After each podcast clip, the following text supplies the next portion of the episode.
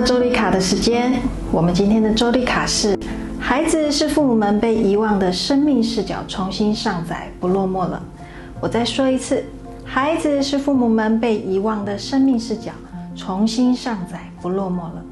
有时候我们抱怨着自己生活中的负担有多苦，但这些只是我们把生活过得太规矩了，忘了在忙碌跟责任中停下来享受生活。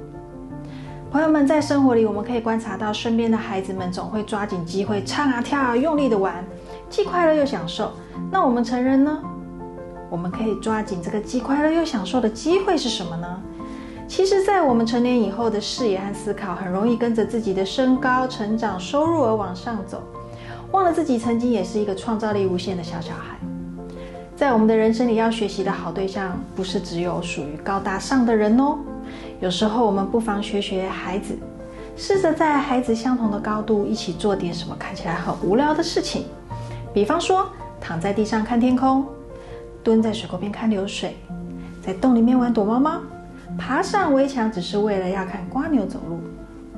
先不管做这些事情的好坏，至少我们在孩子游戏的当下，我们一起停留一会儿，同步孩子的感受，欣赏孩子简单的眼界和创意。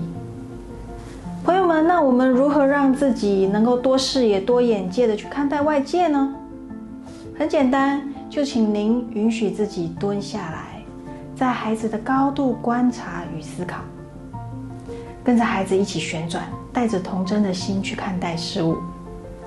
当我们从更多的面向跟角度去看待外界的时候，我们对外界会有更多的理解，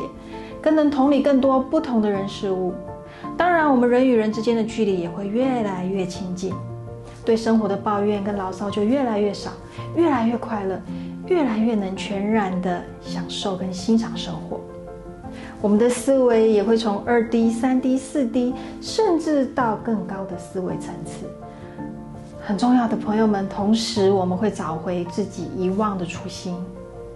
就让我们一起为生活加点乐趣，带着童趣的眼，幽默看生活。关于本期的话题，有任何反馈和疑问，都欢迎留言哦。我们下次见。